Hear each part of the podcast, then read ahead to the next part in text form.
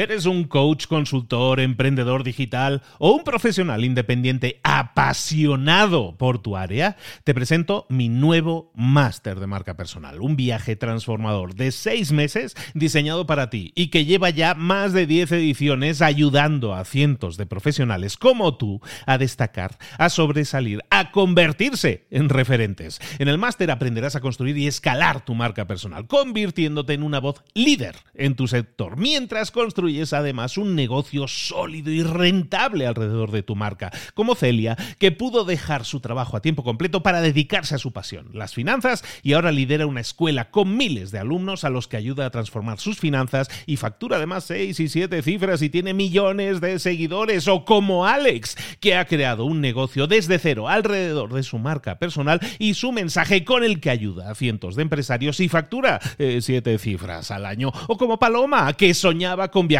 por el mundo y que ahora vive como nómada digital con cientos de miles de seguidores y más de 17.000 alumnos. Gracias al máster, su sueño pasó de ser una idea a una realidad rentable y reconocida. Este es el momento de que tú también dejes tu huella, de influir y de vivir por fin de tu pasión. Visita librosparaemprendedores.net barra marca y descubre muchas más historias de éxito de gente que confió en nuestro método. En junio comenzamos además la nueva generación y añadimos más novedades, más servicios y más soporte que nunca. Únete a la élite de profesionales que ya están cambiando sus vidas. ¿Estás listo? ¿Estás lista para desarrollar tu marca personal y ser nuestra próxima historia de éxito? Pues visita librosparaemprendedores.net barra marca y comencemos. Hola, hola, esto es Mentor 360 y hoy vamos a hablar de cómo conseguir paz interior. ¡Abre los ojos! ¡Comenzamos!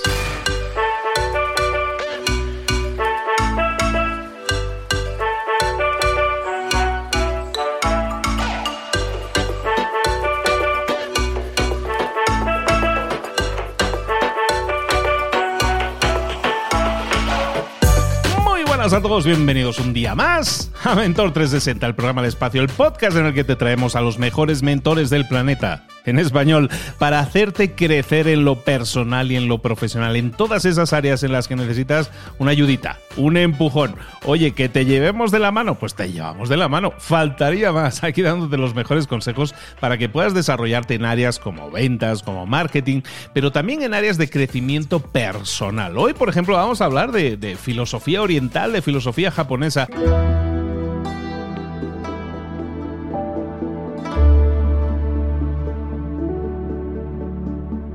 Llegó el momento de hablar con nuestro mentor del día. Hoy estamos hablando de sabiduría japonesa y sabiduría japonesa no hace falta irse a Japón. Lo tenemos mucho más al alcance de la mano. El autor del sistema Hanasaki, nuestro queridísimo Marcos Cartagena, aquí está con nosotros. Marcos, buenos días, ¿cómo estás? Hola, buenos días Luis. Aquí con muchas ganas de nuevo. Pues nosotros también con muchísimas ganas de tenerte y de saber un poco más de cómo aplicar esos conceptos. Tu libro en el, sistema Hanasaki hablas de toda una serie de conceptos que, son japoneses, de origen japonés, pero que son súper aplicables, de hecho.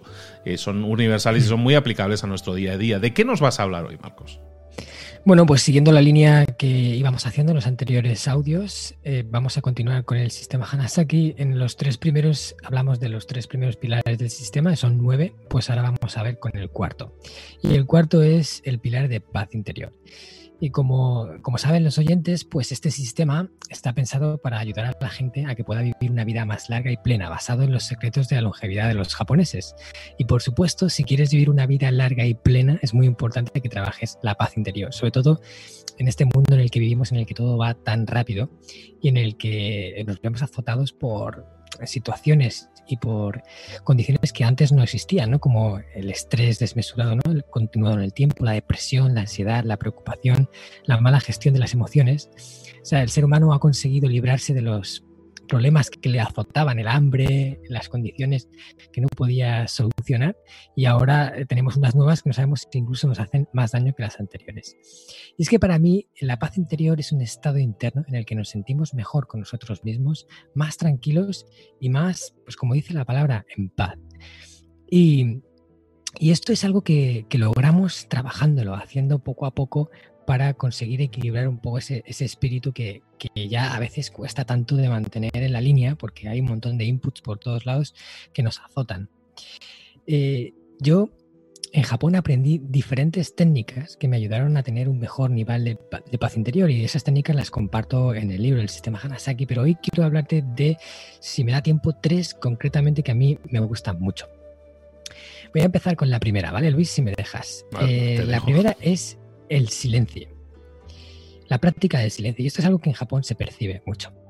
El silencio eh, es algo que cada vez está como más escaso, ¿no? O sea, todo lo llenamos con ruido, incluso hay gente que parece que tiene miedo a quedarse en silencio porque eh, es como quedarse con uno mismo y escuchar las voces internas que hay en nuestro interior. Entonces lo llenamos con ruido de todo tipo, ya sea ponemos la televisión de fondo, hacemos una llamada, nos ponemos música, que digo, no está mal tampoco hacerlo de vez en cuando, pero hay ocasiones en las que necesitamos eliminar el ruido y, simplemente estar en silencio. Ya no hablo aquí de meditación, que también es otra práctica interesante que aparece en el libro, ni hablo aquí de otras cosas como el mindfulness. Esto es simplemente desconectar el ruido y, quedarte en silencio y reflexionar de forma consciente, ¿no? sin, sin estar dejando que la mente divague a, todo tren y sin control alguno, como un caballo desbocado que no podemos controlar, sino enfocar la mente en algo que quizá queremos pensar, en alguna reflexión que queremos hacer o simplemente escuchar la nada, el silencio, que, que tan bien sienta. Yo esto en Japón lo, lo percibí mucho porque los japoneses son un pueblo que realmente son amantes del silencio.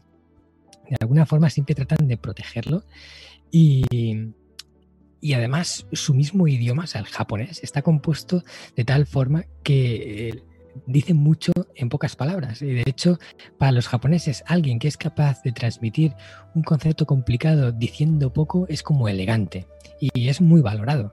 La poesía japonesa es un ejemplo. Por ejemplo, el haiku, que es tan famoso, es una poesía muy muy cortita en el que prácticamente utilizan son una combinación de 5, 7 y 5 sílabas o sea, fíjate, nada.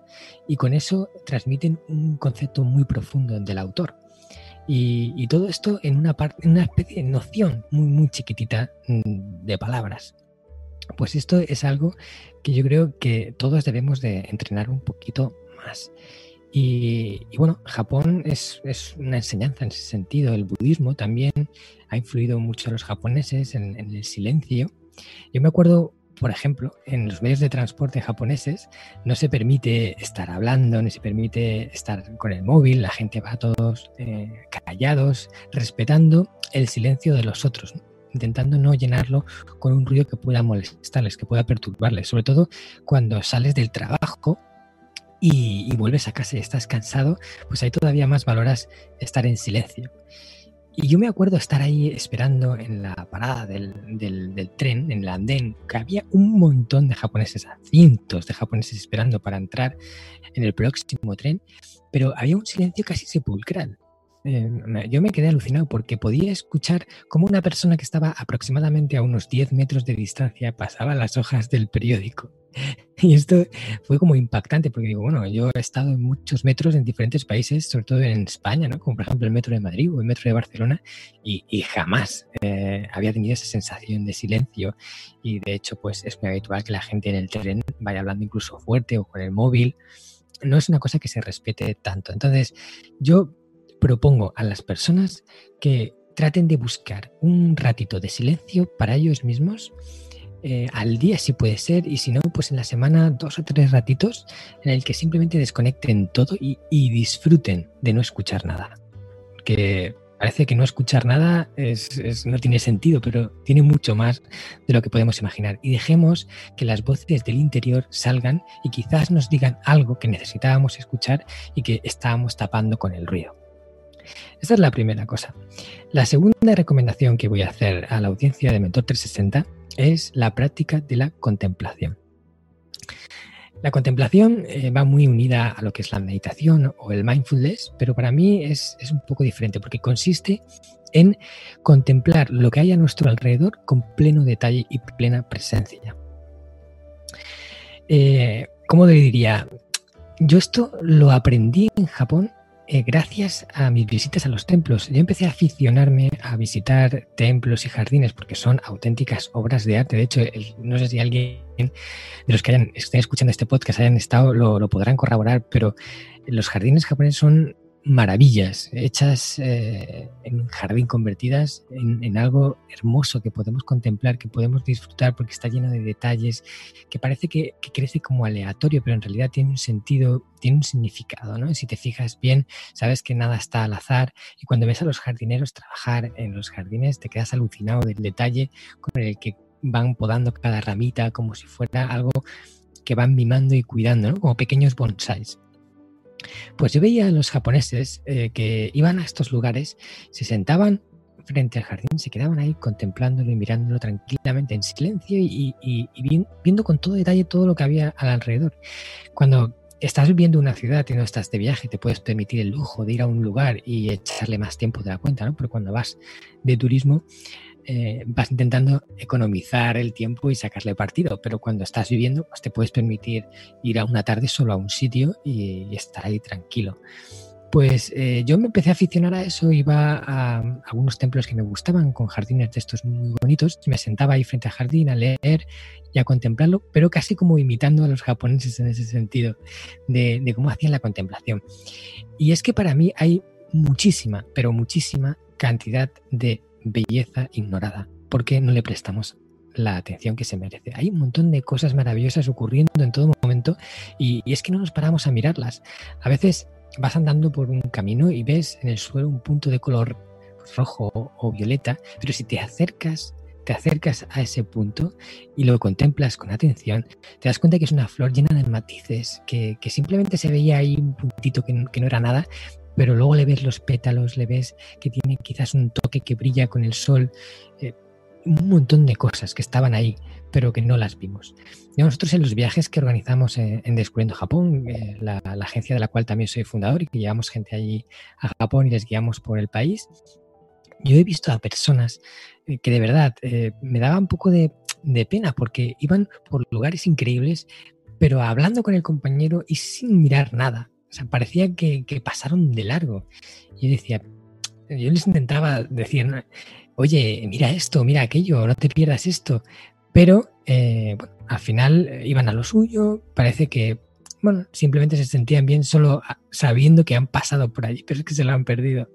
Y, de verdad a mí eso me daba, me daba pena.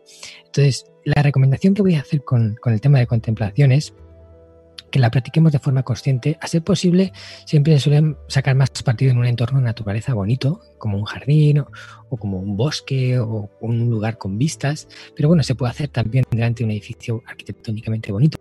Yo siempre recomiendo que sea delante de algo que sea bello. No, no hace falta que sea de naturaleza, pero bueno, yo creo que eso ayuda bastante.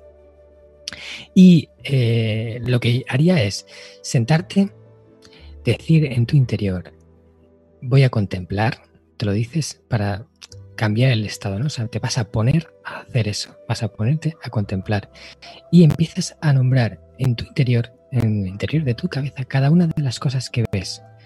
Por ejemplo, si ves que las hojas de los árboles se están moviendo con el viento, las nombras, las hojas de los árboles moviéndose con el viento.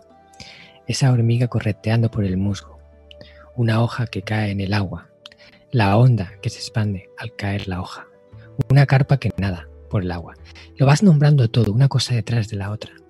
Y a medida que te vas metiendo en la contemplación, te vas dando cuenta, porque empiezas a mirar cada vez más cosas, cosas que ya has visto, empiezas a buscar más allá de lo que ya has mirado, y de repente empiezas a percibir un montón de cosas que antes ni siquiera eh, eras consciente de que estaban ahí. Y además eso te hace sentir pues eso, como más conectado con lo que ves, como más tranquilo. Es una especie de meditación presente, yo lo diría así. Y bueno, yo desde que la practico, a mí personalmente me viene muy bien y me calma, me tranquiliza. Y ya ves tú, no cuesta nada y la podemos hacer, oye, 10 minutitos de contemplación, tampoco hace falta que estemos ahí una hora contemplando. Podemos hacer pequeños breaks o si queremos alargarlo, pues eso ya depende de nosotros.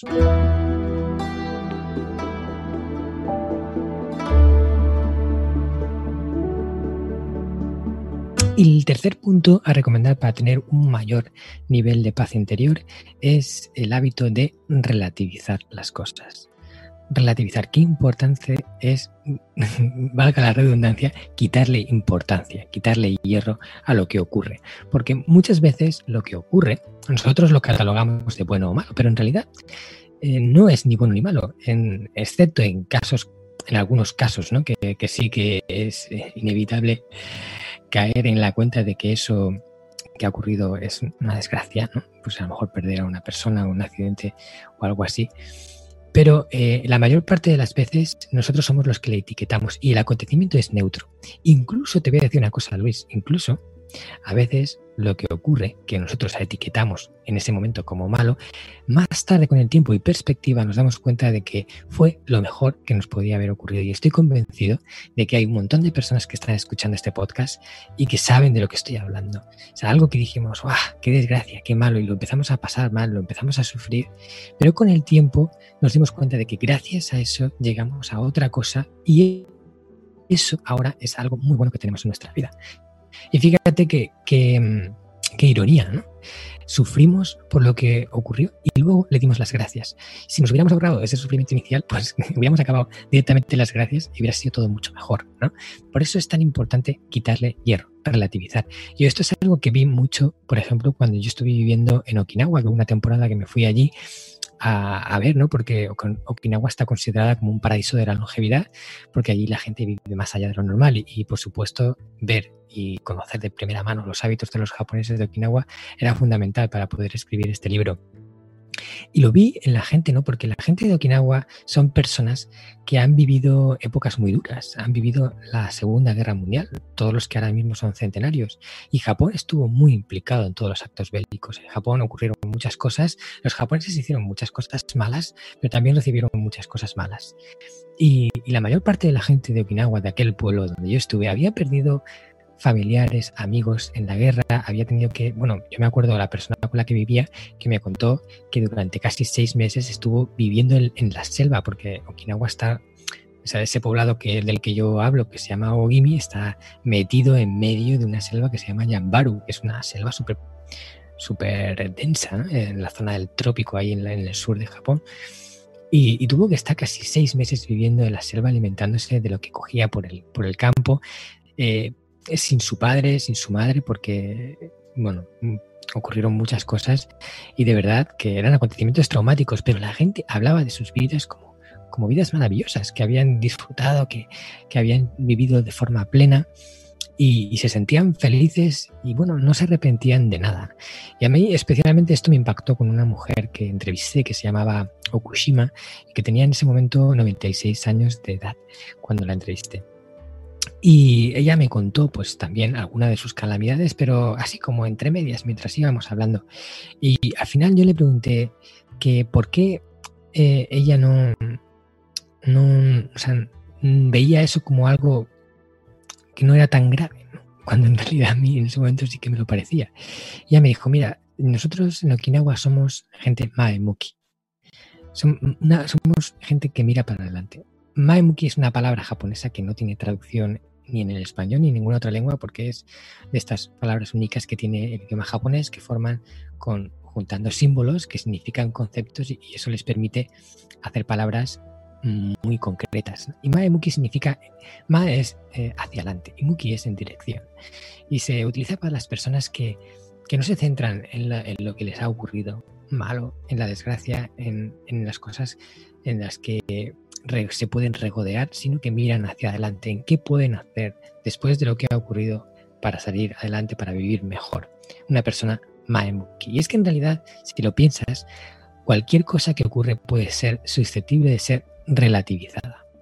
Por ejemplo, imagínate que vas en un coche y que tienes un accidente y que te rompes una pierna te la rompes por dos sitios y tienes que estar seis meses eh, escayolado y parte de este tiempo en el hospital y bueno, tienes que cancelar un montón de cosas que tenías. Un lío total, ¿no? Y te trastoca todos tus planes. En ese momento lo que ha ocurrido es fatal. O sea, es lo peor que te podría haber ocurrido porque fíjate ahora tienes que estar liado, tienes que cancelar un montón de cosas, tienes que hacer una rehabilitación, todo lo que no tenías nada de eso planeado. Y fíjate qué desgracia. Pero si lo pones en perspectiva, aún así tendrías que dar gracias. Tendrías que dar gracias porque todo podría haber sido peor. Siempre podría haber sido peor. Siempre. excepto en pequeños casos, que ya te digo, siempre puede ser peor. Y por eso hay que estar agradecido. Porque si en vez de una pierna te hubiera roto las dos, quizás la rehabilitación hubiera sido mucho más complicada. Y si en vez de romperte las piernas te hubieras quedado parapléjico y no pudieras andar en toda tu vida, todavía sería peor. Y si en vez de quedarte parapléjico te hubieras quedado tetrapléjico y tuvieras que estar postrado en una cama durante el resto de tu vida, todavía sería mucho peor. O incluso, vamos a ponernos más graves, y si hubieras fallecido en el accidente. ¿Vale? O sea, es que si vas escalando, escalando, escalando, y lo que te ha ocurrido se queda como una mota pequeña, chiquitita. Y yo te digo, ¿qué daría una persona que en un accidente se quedó parapléjica y que tiene que ir en silla de ruedas por haberse solo roto una pierna en ese accidente? ¿Qué daría? ¿Qué cambiaría? ¿Qué, entregaría? ¿no? Quizás daría pues, todo su dinero, todas sus posesiones, lo daría todo por volver a caminar, por volver a andar, por volver a sentir en sus pies eh, el tacto de la arena mojada en la playa, por volver a correr. ¿O qué daría, por ejemplo, una persona que se quedó tetraplégica, acostada toda su vida, por haberse quedado solo parapléjica. ¿Qué daría de poder ser autónomo, aunque vaya en silla de ruedas, pero poder hacer su vida, poder ir de aquí a allá, e incluso viajar, eh, hacer mil cosas?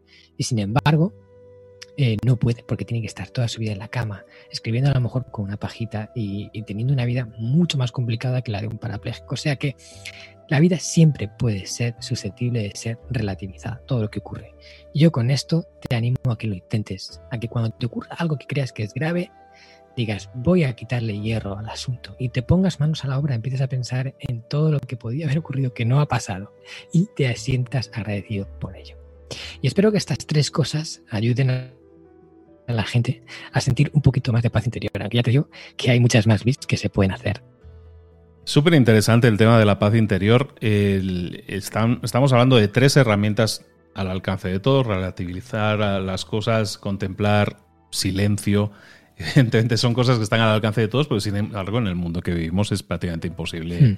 aplicarlas. Y tú me estás diciendo que el secreto de la longevidad, uno de los secretos de la longevidad probablemente es este de la búsqueda de la paz interior y el hmm. ejecutar constantemente este tipo de acciones que muchas son pasivas, en realidad son de contemplación, son de reflexión y son de mirar hacia adentro y mirar hacia afuera, ¿no? Y mirar un poco lo que hay.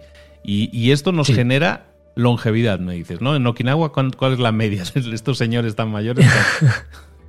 bueno, a ver, eh, no sé exactamente la media, pero te puedo decir que Ogimi, el poblado de Ogimi que está en Okinawa, es el lugar con mayor concentración de centenarios por metro cuadrado del mundo. Y, lo bueno de esto es que la gente no solo vive mucho tiempo, no todos llegan a 100 años, pero hay una gran, un gran número de gente que llega a 100 años, pero sobre todo todos llegan a los 100 años en buenas condiciones. Esto es lo importante. Mira, yo entrevisté a un señor de 102 años, 102 años, que hasta los 99, ¿eh, Luis, hasta los 99 iba en moto el tío. iba en moto por el pueblo. Que, que, su hija, que ya tiene ochenta y pico, sabes que su hija también es una, una, persona mayor, claro, imagínate, ya le estaba rogando por favor que se dejara la moto y al final lo hizo, pues mira, por, por, los hijos. Pero para que entiendas eh, en qué nivel de, pues eso, de condiciones. Y, y son muchas cosas, ¿eh? no solo la paz interior te va a ayudar a eso.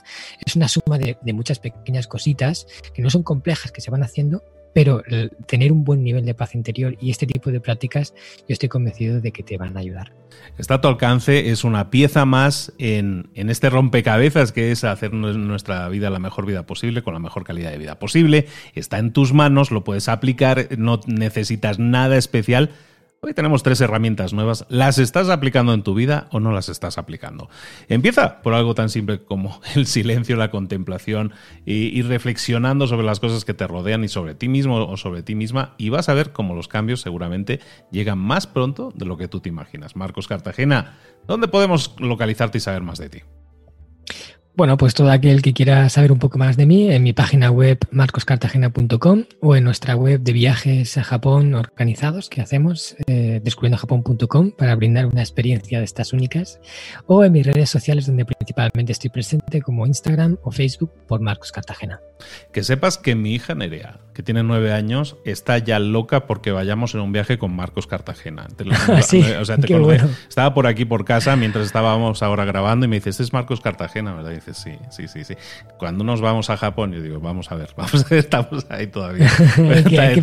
Oye, pues para mí sería un auténtico placer compartir contigo esa experiencia, Luis, de verdad, sería genial. Bueno, en una de estas a lo mejor organizamos la ida Mentor 360 a Japón, ¿eh? Y ahí dejo la idea. Oh, eso sería pasón.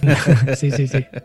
Bueno, Marco. Tomo nota, tomo nota. Que no se quede en el tintero. Venga, que así sea. Muchísimas gracias. Nos vemos muy pronto de nuevo. Un saludo. Muchas gracias a ti, Luis. Un abrazo fuerte.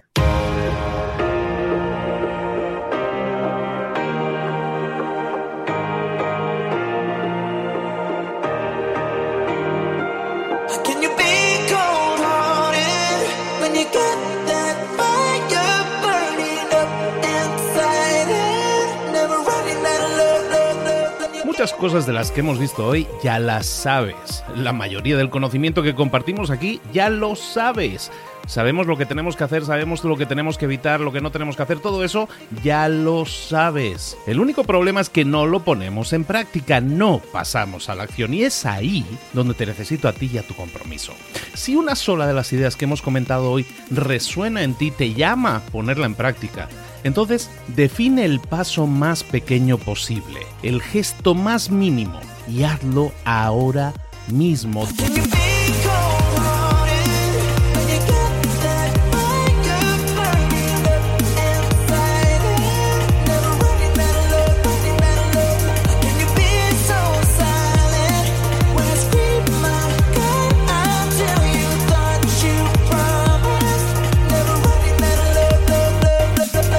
Hablo de crecimiento personal, pero también de crecimiento profesional. Expandir tu red de contactos, mejorar tus relaciones con los demás, aprender alguna cosa nueva, poner en práctica una pequeña técnica que te ayude.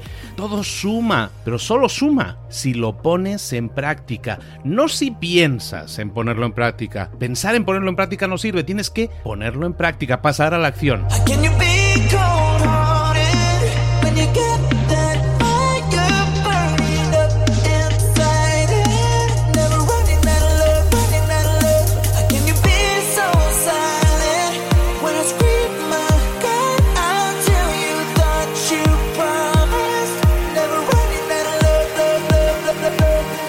Acuérdate de este ingrediente secreto también.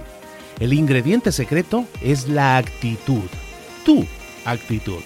Tu actitud transmite. Si sales a la calle con ganas, la gente lo va a notar.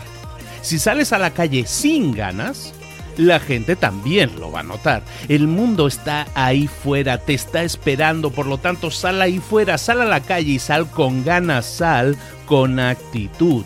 No esperes a mañana, ya sabes lo que tienes que hacer y ya sabes que lo puedes hacer hoy. No veas pasar la vida, vive la vida. Tienes las mismas 24 horas que tienen los demás, haz que valgan la pena. Entrega en estas próximas 24 horas tu mejor versión. Te esperamos aquí mañana para continuar creciendo. Te esperamos aquí mañana con más mentores, pero el día de hoy está completito delante de ti. Así que ponte en pie pisa fuerte, respira hondo, sal ahí fuera y conquista tu día. ¿Eres un coach, consultor, emprendedor digital o un profesional independiente apasionado por tu área? Te presento mi nuevo máster de marca personal, un viaje transformador de seis meses diseñado para ti y que lleva ya más de 10 ediciones ayudando a cientos de profesionales como tú a destacar, a sobresalir, a convertirse en referentes. En el máster aprenderás a construir y escalar tu marca personal, convirtiéndote en una voz líder en tu sector, mientras construyes construyes además un negocio sólido y rentable alrededor de tu marca, como Celia, que pudo dejar su trabajo a tiempo completo para dedicarse a su pasión, las finanzas, y ahora lidera una escuela con miles de alumnos a los que ayuda a transformar sus finanzas y factura además seis y siete cifras y tiene millones de seguidores, o como Alex, que ha creado un negocio desde cero alrededor de su marca personal y su mensaje con el que ayuda a cientos de empresarios y factura eh, siete cifras al año, o como Paloma, que soñaba con viajar por el mundo y que ahora vive como nómada digital con cientos de miles de seguidores y más de 17.000 alumnos. Gracias al máster, su sueño pasó de ser una idea a una realidad rentable y reconocida. Este es el momento de que tú también dejes tu huella, de influir y de vivir por fin de tu pasión. Visita librosparaemprendedores.net barra marca y descubre muchas más historias de éxito de gente que confió en nuestro método. En junio comenzamos además la nueva generación y añadimos más novedades, más servicios y más soporte que nunca. Únete a la élite de profesionales que ya están cambiando sus vidas. ¿Estás listo? ¿Estás lista para desarrollar tu marca personal y ser nuestra próxima historia de éxito? Pues visita librosparaemprendedores.net barra marca y comencemos.